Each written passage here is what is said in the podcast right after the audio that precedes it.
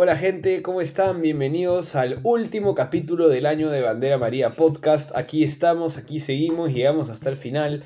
Capítulo de final de temporada, una temporada de infarto. Este es el podcast, como ya saben, de fanáticos aficionados nuevos, aficionados gracias a la, serie de Fórmula 1 en Netflix, este, por así decirlo, para aficionados nuevos que como nosotros se quieren meter cada día más eh, y aprender un poco de, este deporte que nos emociona tanto y que nos, que nos ha enganchado en tan poco tiempo, nos ha enganchado tanto al punto que ya sentimos casi que pasión y sufrimos juntos con, las cosas que pasan. Yo soy Tomás, estoy con el gran David Sorré, eh, a quien presento y con quien los dejo para empezar a hablar ya de lo que ha sido este final de temporada. Estamos un poco tarde, pero Vamos a hacer un gran review, un gran review de lo que ha sido el año, este año maravilloso para, la Fórmula 1. Sí, no, ha sido, eh, bueno, primero que nada agradecido con la Fórmula 1, con la Fórmula 1, no con la FIA, este, por el espectáculo de temporada que nos han brindado. Pero nada, así rapidito, para hablar de, lo que vimos en, Abu Dhabi, en, en, el circuito nuevo, para empezar, me gustó el, tema de eliminar el hairpin en, la curva 5, que todo sea más fluido. Creo que el neo layout estuvo mucho más interesante que otros años, eh, en mi opinión. No sé qué opinas tú del, layout de, Abu Dhabi. Esperé un poco más, para ser honestos. Pensé que los cambios, o sea, en papel me parecía que los cambios iban a permitir, acortaban como 25 segundos la vuelta y eso eh, me hizo pensar que iba a haber mayores oportunidades de rebaso. Y más allá de que rebase. Y más allá de que sí fue más fluido todo, sentí que seguíamos en Abu Dhabi. O sea, sentí que es este track donde casi solo se puede rebasar en una parte y, de, la pista y, el resto es seguir, seguir, seguir, ¿no? Este, no me pareció que hubo demasiada acción en pista, la verdad, salvo unos buenos movimientos de, de Yuki Tsunoda hacia, el final, este, con, botas, bueno, la gran pelea de Checo con Hamilton. Este, pero un gran, un gran premio interesante, pero, pero debo admitir que esperé incluso más acción sobre la pista. Sacando, digamos, la pelea por el título, eh, sentí que fue una carrera un poco, un poco sosa, por momentos un poco lenta. Mm, interesante. Yo la disfruté disfruté bastante este, de inicio a fin, pero creo que más que nada por la punta, ¿no? Porque claro. estaba esta tensión, estaba esta tensión. no, no, yo no, la verdad es que eh, hoy día armando así todo el Excel bonito para, para, para el ranking, recién caigo en cuenta por segunda vez que Sainz quedó tercero, que Sunoda quedó cuarto, que Gasly quedó quinto. O sea, no me acordaba de nada de eso, mano. Yo estaba concentrado en Max y Verstappen y no me importó nadie más. Sí, con el desorden que generó la FIA, ¿no? Que no, no, era visualmente muy difícil entender quién estaba dónde. Em, mm. Pero sí, totalmente. Eh, Alfa Tauri se llevó una torta muy grande y, Sainz cierra un año increíble, ¿no? O sea, realmente eh, termina, por encima de Leclerc, lo cual es, habla muy bien de su año, o sea, muchísimo, muy, muy importante lo de, lo de Carlos Sainz. Muy cerca y todos pueden decir que es un empate técnico, lo que quieran, pero al final de cuentas un punto es un punto, o dos, no sé cuál es la diferencia final, pero lo, vale, lo pesa y es eh, bravo, palmas para, para Carlos Sainz, que termina siendo el mejor del resto, ¿no? Ese, sí, sí, el best of the rest. Bueno, bueno, bueno, en general, y no sé, manito, ¿qué opinas de, la pelea, no? O sea, ya metiéndonos un poquito más controversiales y con la FIA, lo que pasó en, la última vuelta. Yo, de hecho, eh, por parte estoy agradecido de, que nos hayan querido regalar una vuelta de carrera, ¿no? Porque cuando, cuando recuerdo cuando estaba el safety car en las últimas vueltas, yo sufría, estaba, viéndolo con amiga, estábamos en el lado, en el lado diciendo como que, oye, este, vamos a tener carrera, no vamos a tener carrera. Y él decía, no, ya no hay carrera, ya el safety car pasa y Hamilton ganó todo en safety car y me llega, me llega todo. Pero no sé, ¿qué dices? ¿Controversial? ¿No controversial? Fue, fue rara la decisión he pasado, de la FIA. He, pasado por varias etapas con respecto a esto. ¿no? Primero que todo, creo que hay que decirlo, Max Verstappen es un justo campeón, todas las palmas eh, para él es justo campeón, no por esta carrera en general, sino por todo el año. O sea, mira las estadísticas, es muy dominante por, por sobre Hamilton. El tema es que el Mercedes es un auto muy, muy confiable y, en ese aspecto el Red Bull le ha faltado un poquito, ¿no? Ha tenido un par de problemas que han hecho que Max tenga un par de carreras en las que no ha terminado, los choques para mí siguen siendo de mala fe de Hamilton en alguna de las carreras, este, bueno, el, accidente con Botas, en que Botas se puso a jugar bowling, digamos, hay, hay carreras en las cuales eh, podemos ver y buscar para, decir acá se perdieron puntos que los tenía Max en la bolsa, como lo de Baku, por decir algo. Eh, y, eso es lo que primero me da tranquilidad. Creo que Max Verstappen es justo campeón. Hay que decirlo, si Hamilton ganaba, también hubiera sido un justo campeón. O sea, eh, estuvo muy apretado y cuando algo está tan apretado que se define en el último momento de la última carrera del, año, ambos merecían ser campeones, ¿no? Entonces primero empiezo por ahí, me quedo tranquilo con que Verstappen ser ganador porque era quien yo quería que gane, porque creo que lo merecía y lo creo yo que lo merecía hasta un poco más. Nadie puede cuestionar más allá del fiasco que yo opino que fue eh, el final de temporada, lo voy a decir, en las últimas dos carreras creo que la FIA ha hecho papelones solemnes, o sea, y que, me parece que son solemnes en todo el año. O sea, han sido, han sido constantemente malos eh, en tomar sus decisiones en la FIA. Este, más allá de eso, eh, creo que Max es, es, un justo campeón. Ese es mi primer, mi primer punto. Ahora, mi segundo punto, y si quieres acá te doy paso, ¿no? O, o, o contrarresta, no, pregúntame. Yo pienso que fue un fiasco, me pareció muy mal manejado. Eh, creo que así no deberían ser las cosas. O sea, sí es verdad que fue pro entretenimiento, pero. Pero. Pucha, no se pueden. Pero, pero, ojo, no lo digo por lo que hayan decidido. O sea, a ver. Es un tema muy político, muy polémico, porque si no dejaban alapearse los carros y relanzaban la carrera, hubiera sido un fiasco y la gente hubiera dicho la FIA está comprada con Mercedes. Si terminaban la carrera en safety car, la gente hubiera dicho que asco la FIA, hicieron todo lento, este, la FIA siempre está con Mercedes. Eh, hicieron esto porque habían dicho eh, con anterioridad que, que mm, querían terminar la carrera eh, en verde y no en amarillo, ¿no? Este y todos estaban de acuerdo con eso. Pero eh, para mí el principal problema de la decisión que se tomó es que se tomó a último momento cuando ya habían indicado que sí, iba a ser otra cosa. No iba a verla. Porque si tú, o sea, incluso creo que lo que han podido hacer es empezar, a, o sea, a mandar a los carros a enlapearse antes una vuelta antes para que el safety car termine como debe terminar. Ahora, no sé si eso es posible porque de repente no había terminado de salir el, riesgo en la pista, pero a ver, se están lapeando, no están, no están corriendo. O sea, las banderas amarillas siguen. Yo creo que eso es algo que se podría revisar. O sea, ¿por qué tienen que esperar a que el track esté limpio para lapearse? Creo que se podrían enlapear los carros inmediatamente y te evitas este problema, ¿no? Una vez que están enlapeados, se termina de eh, o sea, podrían ir incluso como si fuera un BSC, o sea, un Virtual Safety, ¿no? Delante del safety. Y por eso están las dobles banderas amarillas, o sea, están por ahí los símbolos que los corredores aprenden. No, y, saben, no están corriendo, no están compitiendo, simplemente están recuperando su puesto eh, en, la parrilla, ¿no? Entonces, se tomó una muy mala decisión porque se comunicó que no se iban a enlapear. Y ahí empieza la polémica. Ese, ese para mí es el principal problema. Que se dijo algo y luego se hizo otra cosa. Más allá de que tanto una como otra em, eran, eran saltarse la norma, que la norma decía que la norma dice que se tienen que lapear todos los carros una vez que está eh, libre de peligro la pista y luego una vez están lapeados, en la siguiente vuelta sale el safety car y este y pues se, se, reinicia la carrera, ¿no? Eh, si eso hubiera pasado, a pesar de que hubiera caído muchas críticas, la FIA hubiera tenido la carta de decir, nos pegamos al librito, ¿no? pero no pasó ni una ni otra y, encontraron la forma de hacerlo lo peor posible. Ahora, la última vuelta de carrera fue alucinante y Max lo ganó en pista, pero realmente creo que estaba claro que sin... sin...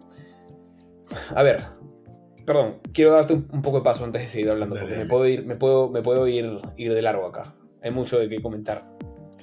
Sí, claro, no, eh, yo quiero rescatar algo que tú has dicho que es que la FIA dice algo y no, no se cumple. Creo que eso lo podríamos aplicar a muchas carreras de temporada, Spa, Imola, Eh, podríamos hablar de Brasil y Arabia Saudita en conjunto. O sea, hay muchas, muchas instancias en las que la FIA dice algo, el libro de la FIA dice algo, eh, la FIA toma una decisión en la temporada, como pasó en, en Estiria o en Austria, no recuerdo, pero no en las dos, en el Red Bull Ring, y finalmente hay una decisión que debería, eh, en el papel se ve como, oh, estos son iguales, ¿por qué acá hay 5 segundos de, de penalidad y acá no? ¿no? Y de hecho, es hasta un poco raro porque hay momentos en los que es a favor de un equipo, momentos en los que es a favor de otro. Entonces, creo que la decisión que hubiese tomado la FIA hubiese resultado en el comentario que hay ahorita. La FIA es una porquería. Y no, y no es culpa de Abu Dhabi, sino es culpa de la FIA en toda la temporada. No, a pesar de que hemos tenido una gran temporada en el ámbito deportivo, en el ámbito político dentro de este deporte, por así decirlo, en el ámbito de, de cómo se manejan las reglas, ha sido lo que en inglés sería un shit show. O sea, toda la temporada en ese sentido la FIA ha sido un desastre total. Yo no sé qué habrá pasado, porque en teoría es la misma gente que estuvo en el 2020. Está Michael Massey. Pero el 2020 fue un desastre también, ojo. ¿ah? Solo que Mercedes fue... No, sí, lo que pasa es que no hubo pelea por el título, entonces las decisiones no, importaban tanto, tanto, Pero fue un desastre. Acuérdate, acuérdate del fiasco de Imola con, con Russell, no, con los, los patas que cruzaron, los, los Marshalls que cruzaron la, el track todavía con, en con en carrera, cual, ¿no? En un cual, este, sí, o, sí. o cuando relanzó, no me acuerdo si fue en Mugello o en qué pista, En que lanzó, que re- la- relanzó la carrera con el tractor, con el tractor todavía sacando el carro y, relanzó la carrera. Este, Sí, o, no, o- todo el tema de las llantas de, de, de, de- de- de la bandera- las banderas rojas y, y en fin, o sea, claro. Eh, el 2020 también fue un muy mal año de la FIA. Lo que pasa es que, claro, Sí, había sí. menos spotlight en ellos, digamos. Y bueno, ellos mismos, o la transmisión, se han puesto un poco más en el spotlight al soltarnos los radios de, de los Igual me encanta, déjamelos. A mí déjamelos, mano, a mí me encantan. Pero, pero Yo ya sí, no estoy tan seguro si me gustan, para ser honesto. O sea, no. Me, me desencantaron mucho. Me, me- no me gustó nada lo de lo que pasó en, en Jeddah, en Arabia Saudita. Claro, en, en eso Que sí, cuando claro, escuchas el Michael Massey, de- "Oye, te ofrezco, te ofrezco esto a cambio que me das. Terrible, terrible. Tú atracas, espera, te voy a preguntarle al otro. Pero, pero escúchame, sin esos audios nunca nos hubiésemos enterado. Estaríamos viviendo una mentira, mi hermano.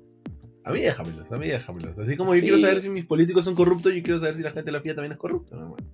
Y qué mejor forma de saberlo que con una radio. Es Yo feliz, es que, feliz. es que más que ser corruptos, yo siento que no, no es o corrupción, sea, claro. No, no saben qué hacer, porque claro, en este caso han favorecido a Mercedes, en algunos casos a Red Bull en otros, entonces en promedio no favorecen a ninguno, pero no tiene sentido que las cosas sean tan distintas de, en una carrera, en otra, una penalidad, otra penalidad, un accidente, otro accidente, otro- todo es demasiado es muy improvisado. Creo que y Sí. la palabra improvisado creo que cae bien ahí. ¿no? Y- El, el trabajo de Michael Massey se ha sentido así, improvisado. Creo que el deporte es entretenido. No deberías forzar al entretenimiento. Cuando tú Exacto. empiezas a forzar el entretenimiento, deja de ser deporte y pasas a. A ver, Es te pongo un ejemplo. Todos sabemos que la WWE, la, la SmackDown, eso no es, Ujú. no es lucha libre de verdad, no es vale todo, no es nada. Todos lo sabemos. Ahora, muchos de nosotros lo vemos porque es entretenimiento puro y duro.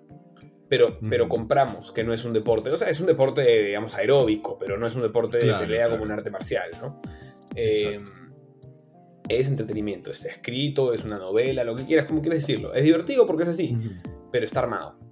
Está armado como, una, como un show, como una película, como una novela, como un reality, como lo que quieras. La Fórmula 1 no debería convertirse en eso. A pesar de lo chévere que puede ser la serie de Netflix, la Fórmula 1 tiene que tener mucho cuidado en no pasar la línea de forzar el entretenimiento. Porque, Sí, claro. a ver, lo, lo incierto es que la bandera amarilla se dé en ese momento. Que la Tiffy pierda el carro y se dé el safety car. Ahora, si la carrera tenía que terminar, yo creo que habían formas para que la carrera termine en verde. Creo que eso a aprender y, por ejemplo, lo que te digo me parece algo Bandera válido. roja. Sí, yo también pienso que, o sea, has dado tantas banderas rojas que tranquilamente pudiste dar bandera roja y Sí. ya, y, y seguramente lo hubiera ganado Hamilton y hubiera sido todo más, más este, parsimónico, digamos, o sea, Exacto. más, menos controversial, ¿no? Eh, sobre todo porque sí prima bastante y tratan de siempre, o sea, el safety de la, de la carrera. Ahora, tirar la bandera roja cuando no es necesaria, si es que no fuera necesaria, también es algo que hay que tener cuidado, porque si no podemos empezar a tirar banderas rojas por todo, ¿no? Para tener largadas y largadas y largadas, eso también es forzar el entretenimiento. Entonces, hay que tener cuidado. Pero mm, esa última vuelta, con las cosas tan a la loca como se hicieron, fue netamente por dar un final de película, que lo fue. Y en ese momento yo me emocioné y salté, grité y tiré mi chela y fue una locura. Pero, pero ya viendo una retrospectiva, creo que ensucia un poco el performance de un Max que ha sido fenomenal todo el año, ¿no?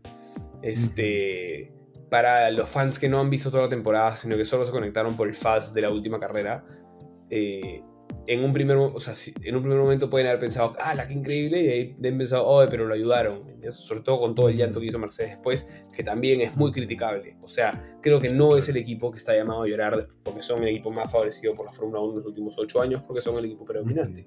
Entonces, que te pongas a llorar ahorita después de todo lo que te han favorecido, porque los han favorecido bastante en muchos momentos, es, es, bien. Y no voy tanto al hecho de apelar la decisión, ¿ah? voy más al hecho de lo que hicieron Toto y Hamilton de no ir a, de no ir a, la, ceremonia de premios. No me pareció. el carro a la premiación.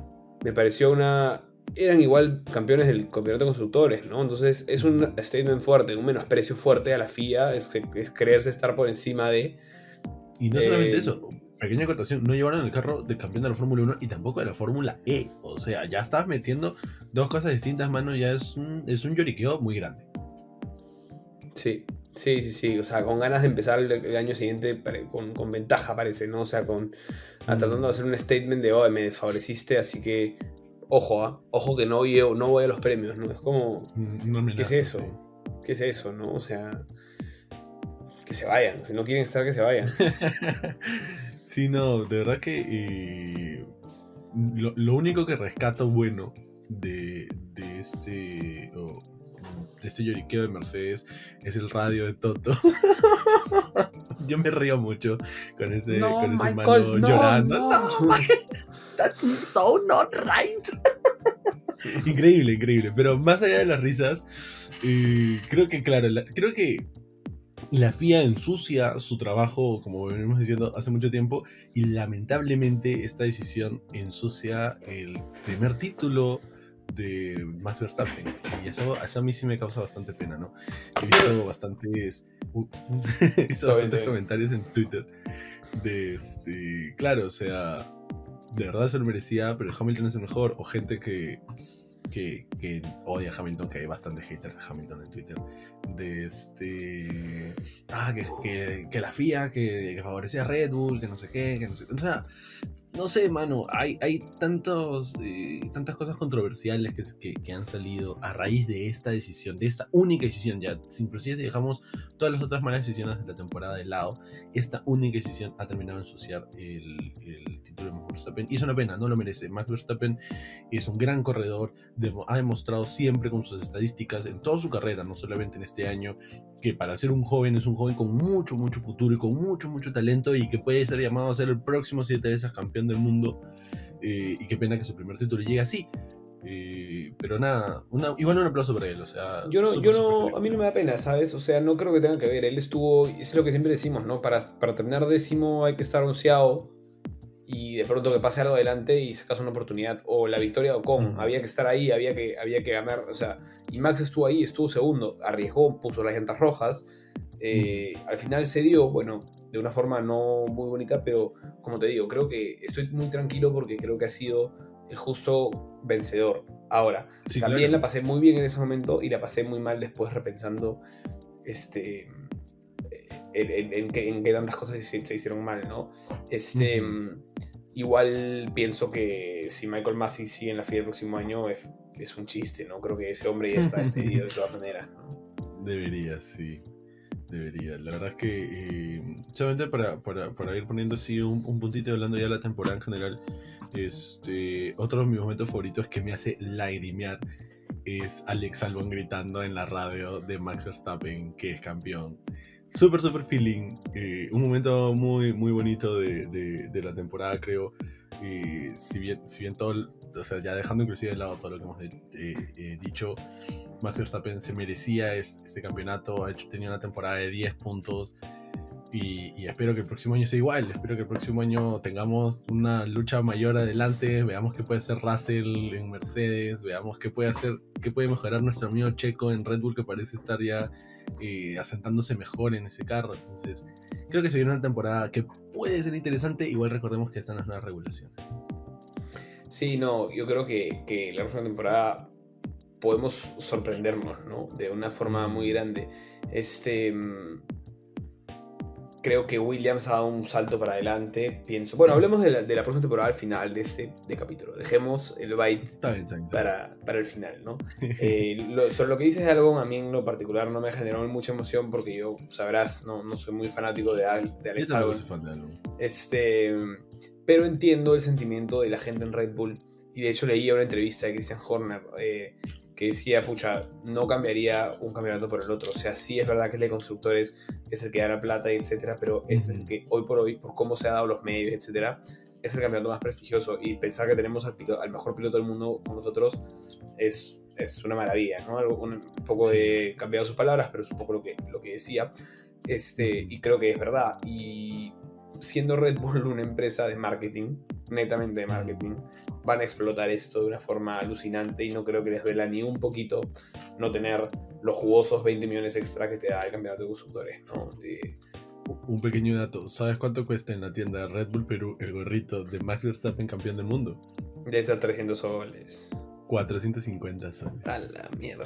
En oferta. en oferta navideña. Porque el, me salió la publicidad, me fijé y fue como que, señor, la casaca de Albon, todavía diciendo el 23 está 230, man. Carísimo, mano. La Albon está vieja encima. Claro. Pero nada. No, lo van a explotar muy bien, ¿no? Sí. Lo van a explotar muy bien. Sí, así es, así es. Pero bueno hermano eso fue Abu Dhabi, no hemos dado los puntajes porque, bueno, ya pasó un tiempo de la carrera, pero ya los hemos incluido en el ranking, ya no vamos a comentar de todo porque vamos a pasar ahora, te doy el pase a David para empezar a hablar de los mejores momentos de la temporada 2021, la última temporada de la era híbrida con los carros como están, porque el próximo año, arrancamos, eh, eh, todavía se puede llamar era híbrida porque el motor sigue siendo híbrido, pero este con una aerodinámica completamente distinta, con una, vamos a decirle, morfología del carro completamente distinta, carros más pequeños, carros que van a tener mucho más eh, velocidad en el aire sucio, van a sufrir menos con, eso y, nos van a permitir en papel mejor competencia. También al ser más pequeños vamos a poder aprovechar de repente algunos tracks como Mugello, que no sé si sigue el calendario, pero digamos, decíamos, no están estos carros aptos para eso. O Portimao también, ¿no? Decíamos, el track es muy pequeño para los carros. Bueno, este ha sido el cierre. ¿Y qué cierre? Creo que la era híbrida, muy cuestionada, muy cuestionada por la dominancia de Mercedes, ha terminado cerrando con broche de oro, este, con unos mínimos cambios, con unos mínimos cambios del 2020 a 2021 que hicieron, y eso sí se la doy a la FIA, bien apuntado, hicieron que la competencia esté mucho más pareja, este, y los que lo supieron aprovechar dieron un paso adelante, ¿no? Así que David, tu primer momento así resaltante de la temporada. Mi momento favorito hasta ahorita, pero porque es el que más me río, mano. Yo, para mí la, la Fórmula 1 es reírse. Eh, Hamilton empezando solito en el restart de, de Hungría, mano. Es de mis tomas favoritas. Es el plano con Hamilton solito y el medical car atrás. Absolutamente nadie, las luces prendiéndose. Es un momento 10 de 10 de lo eh, irónico, chistoso, eh, bizarro que es un restart con un solo carro en la pole de López. Sí, fue, fue muy extraño. Lo he analizado. Creo que era imposible que Hamilton entrara. Eh, o sea, es muy bizarro que hayan entrado todos. Pero si Hamilton entraba, ¿qué pasaba si Hamilton entraba y no entraba nadie? O sea, Hamilton se hubiera visto como un idiota. No, y aparte que Hamilton tenía, o Mercedes tenía esta desventaja de al estar primero, son la los primeros en la calle de boxes, entonces basta un mínimo error en, la cambiada de llantas y ya no partes primero. Desde los pits ya no partes primero. no, y suponte. Que Russell. Claro, pero suponte, suponte que, que empiece eh, Hamilton este, entra y no entra nadie más. Y Hamilton es el único que cambia. Y, no le funcionaba la. Mm, o sea, claro, claro. se hubiera visto en ese momento también como un idiota, ¿no? Entonces, era una decisión muy difícil y la entiendo. Ahora, de que es una imagen hermosa y que va a quedar para, para la historia, eh, es una imagen hermosa, ¿no? Este, para mí, yo te lo he dicho, para mí ejemplifica lo solo que está Hamilton en, en la parrilla. Yo creo que es un piloto que se ha aislado mucho por su forma de ser. Eh, yo a, todos los pilotos le encuentro un amigo, por así decirlo, incluso a Kimi, con, porque hasta Kimi se hizo pata y Giovinazzi, bueno, con Vettel tiene una buena relación, este, incluso Kimi que es el Iceman, o sea, de repente Bottas es el único otro que está ahí medio que no tiene tanto, pero, pero el resto todos siempre están con alguien, paran con alguien, ¿no? Incluso Max siempre con, con, sus teammates es muy buena onda o con sus mecánicos. Eh, Hamilton creo que está muy solo y esa, eso, esa imagen que dices realmente es irrisoria total. así es, así. Sí, mi hermano, tú, tu momento, uno de tus momentos favoritos de la temporada. Para mí la defensa de Checo Pérez en Abu Dhabi. Me, Increíble. Fue increíble. Fue increíble. Qué agresivo. Recortó, hizo que Hamilton recortase 7 segundos. Para mí en general Checo Pérez ha tenido una temporada fantástica. Es el piloto que necesitaba Red Bull. En este, líneas generales sí, te la doy. Fantástica. Fantástica. Pudo, pudo mejorar y va a mejorar algunas cosas, pero qué team player. O sea, entiende su posición. Checo Pérez es campeón del mundo en campeonato de constructores con Red Bull. O sea, no, no saquemos eso. Perdón, no, no, no es, no es, no, porque ganó Mercedes. Pudo ser, pudo ser. Pero, digamos, él está apuntando a eso y lo va a conseguir como team player. Eh, yo creo que Checo sabe que no le va a ganar el campeonato a Max. Pero, pero qué importante y y qué defensa. Y no solo la de Abu Dhabi, han habido un par más de defensas con Hamilton de Checo que han sido oh, de un piloto de otro, de Turquía, de otro calibre, de otro mm, calibre. O sea, me quedo con, con esa imagen de, de un piloto que, que, le tira el carro.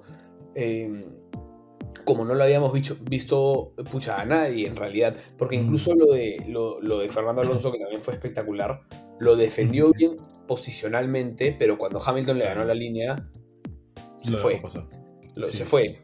Eh, en cambio, Checo, muy inteligente, muy zorro, muy, o sea, muy zorro viejo. O sea, esperaba que lo pase para coger la linterna, para rebasarlo, para coger el slipstream. O sea, muy, fue fenomenal. Yo me, emocioné como. O sea, pensé que iba a pasar. O sea, pensé que incluso Verstappen iba a adelantar a Hamilton. Eh, si Hamilton no adelantaba a Checo donde termina adelantando, ya había llegado Max y agárrate, se lo comía. Se lo comía. Sí, sí. No, de hecho, eh, así para reforzar un poco lo de Checo, este, en cuanto a Team Player, el, tema que, hizo en, la cual y en Abu Dhabi, ¿no? El darle el DRS a Max, que le termina sacando medio segundo a ambos Mercedes y hace imposible que alguno de los Mercedes logre, logre la pole, se queda con la pole en Abu Dhabi. Y es algo que es tan sencillo de hacer, pero que creo que le ha cambiado e, e, el, estilo de, manejo, el estilo que ha adoptado Checo de Team Player, le ha cambiado la mente a, Red Bull para bien. Creo que eso ha sido uno de los puntos buenos que ha tenido hacia el final de la temporada de Red Bull. Y no solamente eso, sino el hecho de que Red Bull en, en Arabia Saudita le diga a Max, oye, estratégicamente dale la posición, creo que es bien de algo que, que Checo les está contagiando, ¿no? Esta viveza latina, podríamos decirle. Este, no, sí, total, totalmente. Em, Checo tiene experiencia y tiene unos trucos bajo la manga. Nunca ha tenido el carro para, pero tiene muchos años en la Fórmula 1 este, y, sabe, sabe competir. Pero eso que dices de la quali es muy interesante porque incluso beneficia a Checo Pérez, porque Checo no hace la vuelta a full batería, va guardando batería, le da claramente abandonar la vuelta para darle el slipstream y que Max pase, y luego Max termina su vuelta, Checo va detrás y empieza la vuelta de enfriamiento de Max. Y Checo hace su vuelta en la segunda vuelta, o sea, hace su vuelta rápida en la segunda vuelta y, coge el slipstream que le está dejando Max en su vuelta de enfriamiento eh, y logra ganar una ventaja que lo, bueno, lo termina poniendo P4, este, pero creo que el Checo no tenía el carro, o sea, no tenía el carro para, o sea, Dentro de todo, a ver, obviamente Checo sacrifica un poco su vuelta, pero también se ve beneficiado luego y es como, tiene que estar todo muy medido, porque se te mete un carro en el medio y fue, pero lo hicieron a la perfección, lo hicieron a la perfección y, fue muy bonito cómo sacrifica su vuelta a Checo, pero luego se ve beneficiado también por, por la vuelta de enfriamiento de Max, ¿no? En, su camino a los pits. Entonces, este, interesante, interesante estrategia, yo no lo había visto. eh, me, sorprendió mucho y creo que era lo que tenía que hacer ahora. Luego en la carrera ya Hamilton salió con todo el hambre del mundo y se comió a Max. Creo que no tuvo una muy buena largada y eso eh, lo perjudicó, pero, pero bueno, estamos hablando de Checo y su crecimiento y sí, para mí es, entrañable, ¿no? Y creo que se, lleva a Checo momentos muy bonitos, ¿no? Es eh, mm. ganador de una carrera. su primera. ¿Tuvo pole? Sí, tuvo una pole, creo, ¿no? Este año. Tuvo una pole, sí. Me, parece, que sí. Acá, acá lo tengo, acá lo tengo. Datos, poles, doble podio. No, doble podio, no, fastest lap, qualis. No, no lo tengo, hermano. Pero sí me ah, parece que ya sacaron una, una. Bueno, digamos que no, pero, pero ganador de una carrera, unos cuantos podios en su haber. Este. No, no tiene ninguna pole en su carrera aún. Claro. Bueno, está, está por, por, por ganarla, ¿no? Pero bueno, lo, decía, ¿no? Ganador de otra carrera, unos cuantos podios en saber y sobre todo el podio en México, ¿no? O sea, mm, creo que ese podio en México es lo que más pesa eh, en, mm. en, sus logros personales, ¿no? O sea, fue un momento realmente, realmente hermoso para él. Que, que acordémonos que él hasta fin, o sea, a estas alturas el año pasado no tenía equipo. Mm. En realidad, sí, una gran contratación para, para Red Bull Checo y ojalá que, tenga un par de años más ahí, ¿no? Porque ahorita tiene su contrato por el 2022, pero ojalá que, lo podamos ver más tiempo. Veamos pues qué es lo que pasa con Red Bull y su cantera. Pero como sí, como aprovechando esto y, recordando así, te voy a dejar como un, un, plus de mis momentos favoritos, Francia. Red Bull en Francia. Oh, le hicieron una una estrategia, una batalla estratégica Mercedes que fue hermoso. se come a botas para ganarse el podio, o sea, qué increíble carrera, qué, qué, qué, increíble temporada de Checo. Tiene momentos que son eh, increíbles y me quedo con esta frase que dice que, que tienen, me parece que Horner o el mecánico de Verstappen con Verstappen es What an animal. O sea, Checo, qué animal. What a legend, what a legend. What a legend. O sea, no, mano. De verdad que sí. gran, gran temporada y me quedo feliz por él, me quedo feliz por Chiquito Pérez. Sí, no, muy bien. Yo, yo para mí ha sido uno de los puntos más altos. Eh, no sé si tiene muchas temporadas más en Red Bull, pero definitivamente ha asegurado, creo que bastantes años más en la Fórmula 1 cuando el año pasado estaba fuera. Mm. Porque si bien creo que puede que Red Bull quiera cambiarlo por alguien menor de su academia, sería algo, un pase lógico. Creo que tranquilamente Checo podría pasar a un Aston Martin, de, o sea, de vuelta a Aston Martin, o podría ir a, a Renault, o incluso a Alfa Romeo, Williams, este, o incluso a Haas, Haas cambia su filosofía. O sea, creo que ahorita cualquier equipo desearía tener a Checo Pérez en, sus filas cuando el año pasado era todo lo contrario, ¿no? O sea, sí, claro. creo que es un piloto demostrado, ¿no? Es un ganador de carrera. Este, tenemos varios ganadores de carreras ya en, en, el próximo año. Eh, este año fue Esteban Ocon, el nuevo.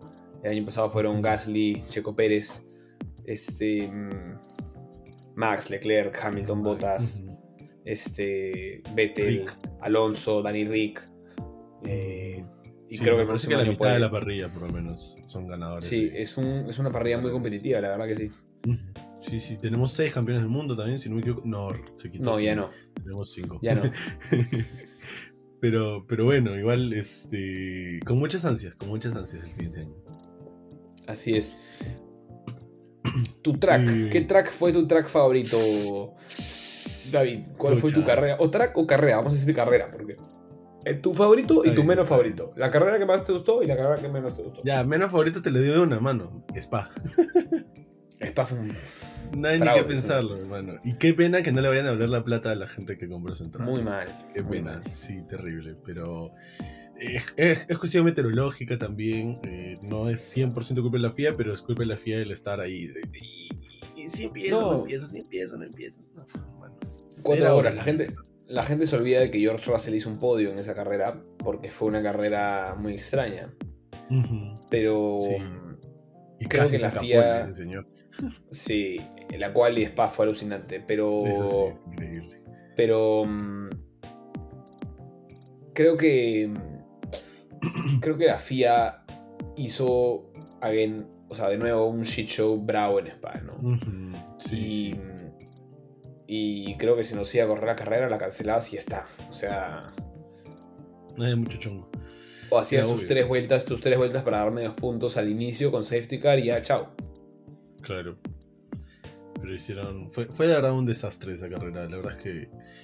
Lamentable, porque Spa es uno de mis circuitos favoritos y estaba muy emocionado por ver a estos autos eh, que ya en Spa los veíamos con que, que, tenían buenas eh, buena chance de tener una buena carrera en Spa. Spa es un circuito tan rápido, con, con circuitos tan, con, con, curvas tan complejas y tan chéveres, con la última chicana. Yo soy fan de Spa y lamentablemente no pude ver este la carrera que quise. Pero bueno, ya tendremos, tendremos otro año. ¿Tu track favorito? ¿O carrera? Este. No, pero has dicho tu no favorito, falta tu favorito. ¿O quieres que diga mi no favorito y digamos no favoritos? Ya, está bien, está. Yo le meto mi favorito. Mi favorito fue Brasil, en realidad. Fue la carrera, una de las carreras que más disfruté. Eh, también también he, he aprendido a querer el circuito de Interlagos pero creo que ese es uno de los momentos de la temporada en la que Hamilton demostró eh, que es un buen corredor. Por más de que, de que como persona haya demostrado que no es una buena persona o, o, todo lo que queramos decir, creo que esa es una de las carreras en las que sí puedo decir, ya caramba, este señor tiene su talento escondido. Tiene su, su, su no, rabia, su pica, sus malos sentimientos, pero escondido tiene no, talento. Escondido no, el talento nadie se lo cuestiona. El talento sí, sí, sí, sí Hamilton lo tiene, o sea qué carrera de Lewis Hamilton en Brasil, así que creo, creo que ese es uno de mis momentos favoritos de la temporada. Sí, fue un gran premio muy, muy emocionante con, con, con todas las penalidades que tuvo Hamilton y, y todo el, el, terreno que, que, que logró recuperar, ¿no? Sí, este, claro.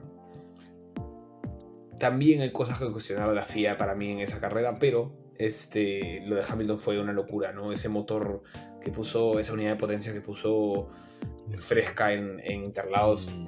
una bestialidad, ¿no?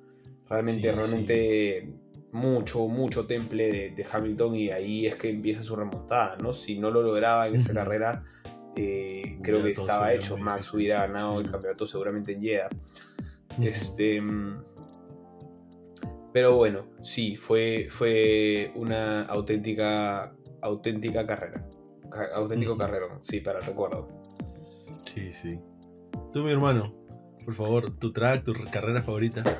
Es difícil, este, haciendo un recuento, hubieron muchas buenas carreras. Eh, creo que mi, favori- mi favorita fue Paul Ricard, eh, fue Francia. Realmente fue muy, muy buena. Sí. Este, En un circuito del que no se esperaba mucho, eh. De un circuito del que no se esperaba bien- nada. Sí. Este. y bueno, también te podría decir Spa, pero por no repetir. Este. Pucha, estoy pensando cuál no. ¿Cuál carrera no ha sido buena? Y no, no, no me acuerdo. Quizás creo que por, Portimao no, no fue tan buena, si no me equivoco, no, ya no lo recuerdo. O sea, Portimao es una que no, no rescato nada, por lo menos. No me acuerdo, Sí, no me acuerdo claro. mucho. No me acuerdo un highlight, digamos, ¿no? Este. tampoco. Me acuerdo más el Portimao del 2020.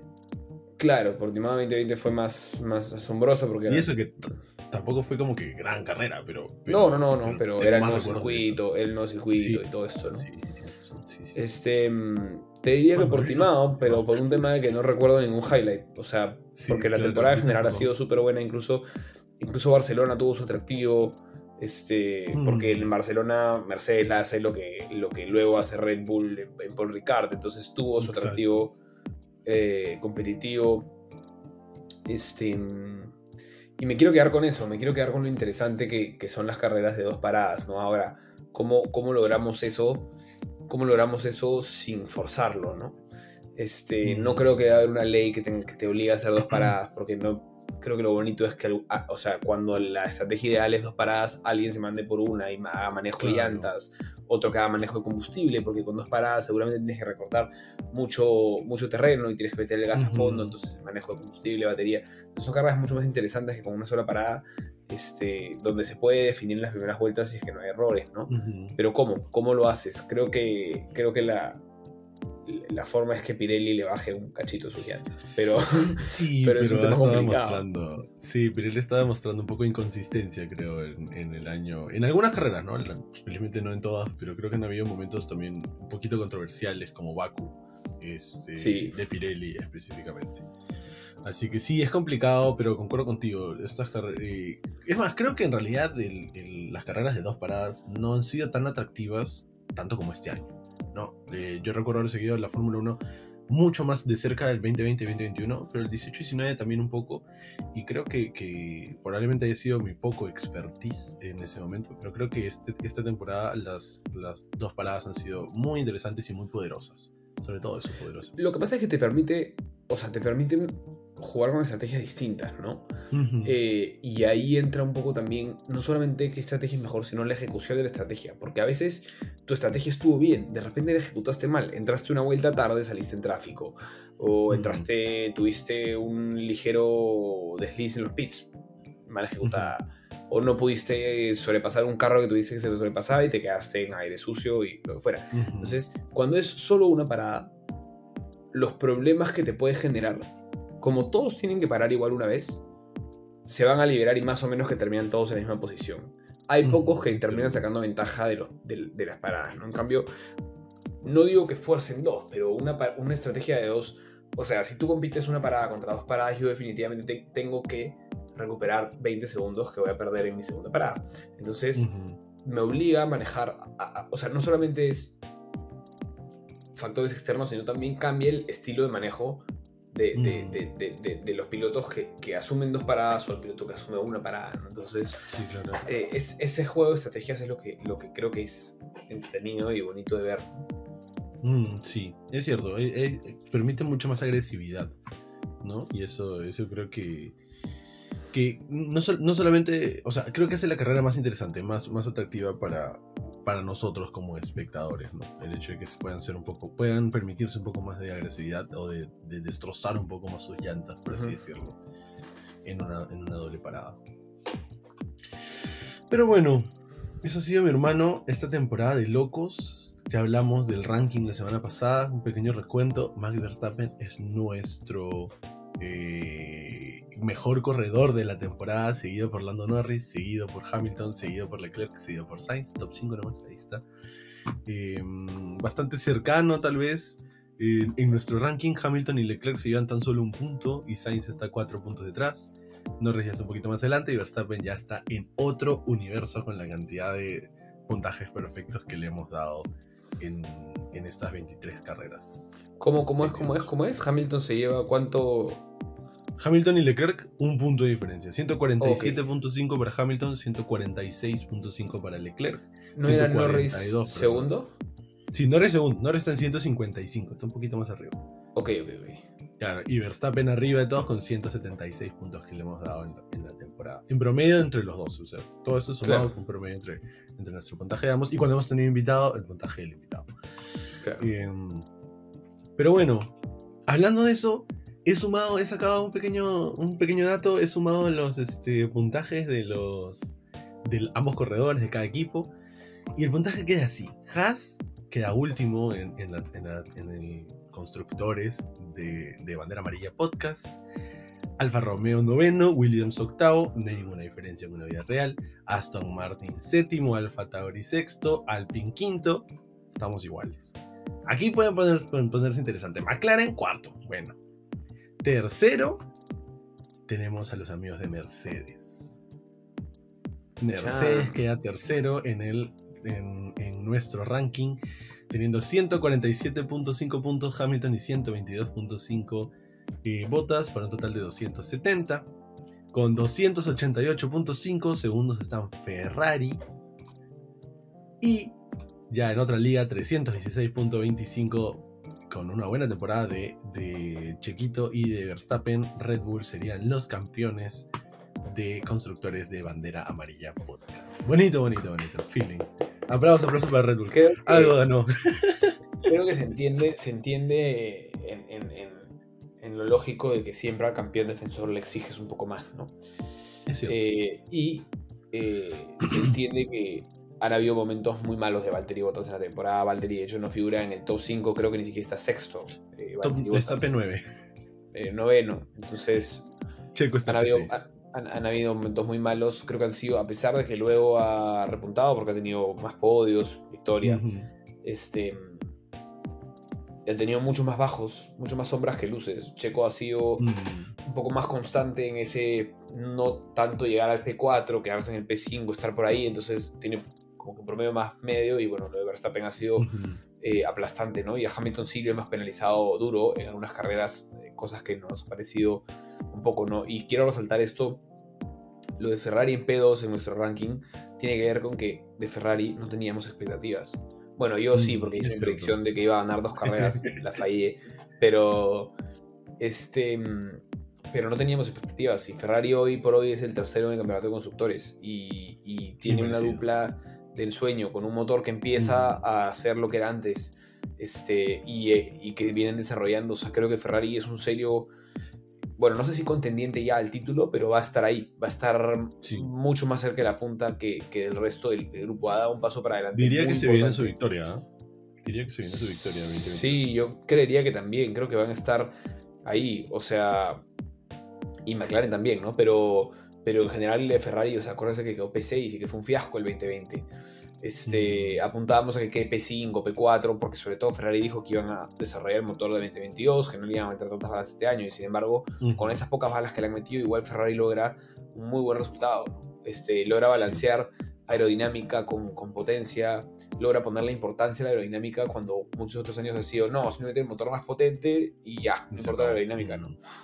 Este, Creo que ese era el paso que le estaba faltando. Si hubiera tenido un, mejor, un poco mejor motor, o si esto lo hubiera hecho en la temporada, por ejemplo, 2019, donde Vettel fue un mm. serio contendiente al título, este. Quizás, ¿no? Quizás. Quizás. Quizás. Sí, concuerdo contigo, pero nada, feliz en realidad eh, con, con, la temporada, feliz con el podcast, feliz con nuestros resultados, creo que, que, que concuerdo con ellos. Este ha, sido una temporada eh, con muchas sorpresas y que nos deja muchas expectativas para el próximo año.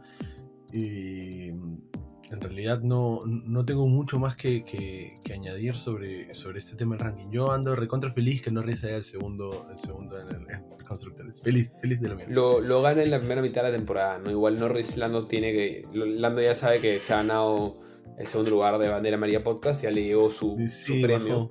Mm. Este, pero, pero bajó, bajó su rendimiento y él lo sabe. Creo que no es un buen cierre de año para Lando eh, para nada. O sea, mm. Lando era claramente el mejor del resto. Creo que le afecta mucho.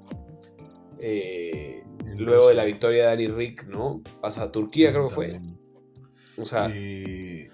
De hecho, creo, que, creo que se viene todo cuando pierde la, victoria en Rusia. en Rusia, Rusia, está hablando de Turquía, pero ahí, ahí es, ¿no? Ahí es donde, todo, se viene para abajo. Mm, sí, es, lamentable por él. Pero bueno, es un piloto joven. Hemos visto que Verstappen ha tenido también sus momentos en los que algún error lo ha bajoneado en temporadas recientes. Eh, creo que eh, le falta madurez y es algo que, se necesita en realidad para ser campeón de la Fórmula 1. No pareciese, pero para ser campeón de la Fórmula 1, para ser tan constante, sobre todo ahora que hay tantas carreras, eh, es necesario eh, saber hacer un bounce back de, los errores que puedas cometer y poder volver a la forma lo más rápido posible. Porque si te pierdes dos o tres carreras, así no vas a poder llegar a ser campeón. Sí, así no vas a poder llegar a ser campeón. Así que nada. así que Lando, ya sabes, si nos estás escuchando, esperamos mucho de ti para el próximo año. Sí, este, Y bueno, eh, para el próximo año tenemos, tenemos un campeonato cargado de carreras. Eh, yo en lo particular espero volver a Japón. espero que se pueda correr en Japón. Creo que es una carrera que, que tengo muchas ganas de ver. Este. Y bueno, creo que me, intriga mucho cómo van a ser los carros en Holanda, me intriga mucho cómo van a ser los carros en general en, la pista, ¿no? Y ver si circuitos de repente más que nos tienen un poco más acostumbrados, como Barcelona, que no son tan buenos, de pronto mejoran y dan un salto porque el layout de Barcelona es un layout muy divertido. El tema es que no es, no es una pista que con estos carros permita mucha acción. Vamos a ver qué pasa, ¿no? O sea, estoy. Tengo mucha intriga. Eh, ya haremos y algún episodio posterior donde haremos predicciones ya en los tests y demás. Pero, pero por ahora lo que tengo es mucha, mucha intriga y tristeza de que no va a haber Fórmula 1 por los siguientes. Eh, el siguiente mes y medio todavía hasta, la, hasta los tests, creo que son a mitad de febrero. ah, sí, ah, tienes razón, el pretest. Este... el, 20 de marzo es la carrera en Bahrein. Otra vez abrimos en Bahrein, lo cual me emociona. Me gusta iniciar en Bahrein. Eh, Me gustaría, me gustaría en realidad tener más del óvalo en Bahrein. Me gustó mucho, mucho ese layout, más que, que el... ¿Que el original? Ah, a mí me gustó. A mí me gustó más el original. A mí, yo, yo bueno, tal vez es el feeling de Chequito, puede ser, pero me gustó, me gustó mucho el óvalo. Este, y nada, triste que la segunda ronda, que es, es por mi cumpleaños, este, sea en, en Arabia Saudita. sí, triste por eso. Un track, un track que nos que, creo que dejó más sombras que luces en realidad, ¿no? No fue tan. Sí, es un track donde la cual está buena. La cual se ve buena. Es un track donde correr solo y, sacarle el jugo a esas vueltas se ve interesante, pero es muy delgado para que corran esos carros. Veamos, tal vez los carros son más bueno, Veamos con los nuevos carros. No lo había pensado. No le tengo mucha fe, no le tengo mucha fe a Arabia Saudita. Y el regreso a Australia en la ronda 3. Tenemos a Monza en la ronda 4. Estados Unidos en la ronda 5. Tenemos carrera en Estados Unidos entrando en invierno. Normalmente salían saliendo de invierno. Así que interesante, interesante. Pero Estados Unidos es Texas o Miami la temporada 5 es Miami. Digo, la ronda 5 es Miami, tienes Porque hay, hay, doble, tenés un track nuevo. Y la 20, si la 20, y la 20 es, Texas. Si Miami se viene el 8 de mayo. ¿Es el único track nuevo el próximo año? Eh, y si no me, equivoco, Vietnam, Hanoi finalmente se va a correr o no? Mm, no, en 2022 no, por lo menos. 2022 no. Sí, el único, claro, los nuevos eran Jeddah y Miami. Jeddah ya se dio este año y ahora Miami estrena el próximo año. Veamos qué, tal se viene esa, ese layout. Buenísimo. Y sácame una duda, ¿Alemania dónde será finalmente? ¿En el Nürburgring o...? No, no es en Nürburgring, ya regresan... No, lamentablemente no, no regresa Alemania todavía al calendario. Ah. Triste, eh, yo soy fan del Nürburgring, así que triste, triste. Este, pero Alemania todavía no tiene contrato por el Fórmula 1 desde el 2019, me parece ya. 20. 2019 no, sí, 20 corremos en el Nürburgring, claro. Ah, pero es que no, no fue. No, por temas de contrato no lo llamaron el Gran Premio de Alemania, fue el Gran Premio de Eiffel. Sí, de Eiffel. sí, así que Alemania no tiene, no tiene lamentablemente carrera. Sí, una vez más, Mercedes sin home race. no, por primera vez, por primera vez. Por primera vez, por primera vez este, este año. Este año no hubo. Este año no corrimos para nada en Alemania, tienes toda la razón. Sí, sí, segundo año, segundo año. Pero bueno, mi hermano, ¿algunas últimas palabras para despedirnos de esta linda temporada, este lindo podcast? No, a todos los que nos han escuchado, los que se conectaron a un capítulo, o los que nos siguieron un poco más, eh, a mi hermano Lucas, que es fiel seguidor, nos ha escuchado todos los, todos los capítulos y, me criticaba mis opiniones en, privado, pero bueno, era muy divertido conversar con él. Este, un, saludo y bueno, a, todos los que nos han seguido, ¿no? Este ha sido un podcast, sabemos que nuestra, eh, de repente nuestra llegada no es tan amplia, pero, pero, pero nosotros estamos felices de a quienes están con nosotros darles nuestras opiniones, que bueno, eh, son entretenidas de escuchar, siempre feliz de, conversar contigo, David, es muy divertido a pesar de que las, carreras son los domingos y que a veces es difícil encontrar el tiempo para grabar el podcast, eh, es muy divertido, la verdad, hablar de las carreras, ¿no? O sea, sí. Eh, es, hasta, es hasta tan divertido como verlas, realmente, porque te acuerdas de una cosa, de otra, así que gracias por el espacio, gracias a Sonos Media por por ayudarnos y permitirnos tener este, este podcast. Este, veremos qué nos depara el futuro. Eh, pero definitivamente ha sido un año en lo personal para mí muy gratificante y, feliz de que, me des este espacio, David, en esa plataforma para compartir contigo. Y, bueno, eh, espero un, año extraordinario para que haya sido el primer año de Bandera María Podcast. Realmente un año fenomenal. Espero que la Fórmula 1 se mantenga en este nivel de emoción. Este, y que siga viendo Netflix, porque si sigue viendo Netflix tendremos más nuevos fans. El próximo año ya no seremos tan, tan nuevos nosotros, tendremos ya un segundo, este, una temporada de experiencia, así que, así que para traerles más datos, más, este, más, ideas y, más cosas, ¿no? Así que bueno, eh, eso, gracias una vez más a todos los que nos acompañaron y espero que hayan disfrutado de este podcast y bueno, los dejo para cerrar con las palabras eh, finales de quien inició esta locura, el señor David Sorré que puso un día un post en Instagram, ¿quién quiere hacer contenido de Fórmula 1? Y así empezó todo. Así que los dejo con, con el gran Dave. Sí, no, yo me sumo a todos los agradecimientos de, de, Tomás. Primero que nada, a Tomás por haberse sumado, como dice él, a esta locura que, que simplemente me, me, picaba el bicho de hacer contenido de Fórmula 1 y qué lindo Tomás que, que podamos hacerlo juntos. Eh, un abrazo para todos los que nos han escuchado en algún momento, todos los que nos han dejado comentarios en YouTube, todos los que nos han dejado su like. Un abrazo para nuestros invitados, para Franco Ferraro, para María Laura Ramírez, que estuvieron aquí en las carreras. Eh, Franco estuvo para Mónaco y María Laura estuvo para Sambord. Y María Laura se ha hecho un fan también, ahí siempre veo que nos deja like, así que un saludo para ti. Y este, nada, simplemente eh, agradecido, agradecido con Dios, con la vida, con todo, porque, porque este podcast ha sido todo lo que he querido y más. Y, espero con muchas ansias regresar para el 2022. Muchas gracias, Tomás. Gracias, chicos. Eso es, amigos. Chao. Chau, chau.